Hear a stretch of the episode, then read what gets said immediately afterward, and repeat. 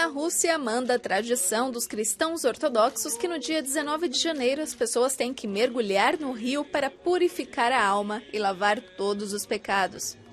Até aí tudo bem, se não fosse inverno na Rússia, com uma temperatura beirando 12 graus negativos.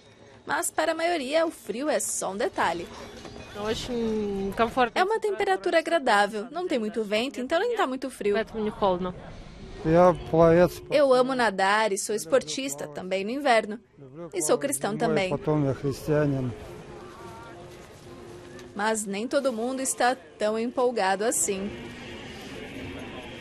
Also im Moment habe ich ungefähr sechs Schichten. No momento estou vestindo seis camadas de roupa. alle ausziehen, das kann ich mir relativ schwer. Pensar em tirar tudo isso e pular na água é assustador. Mas eu resolvi que vou participar. Aber ich versuche mich einfach zu integrieren.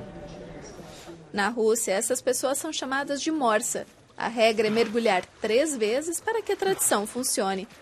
Não importa se a cabeça dói ou se os pulmões ardem.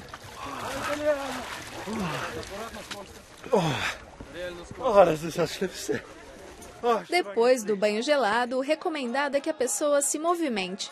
E a comemoração continua, mas agora todo mundo bem agasalhado e se aquecendo em volta de uma fogueira.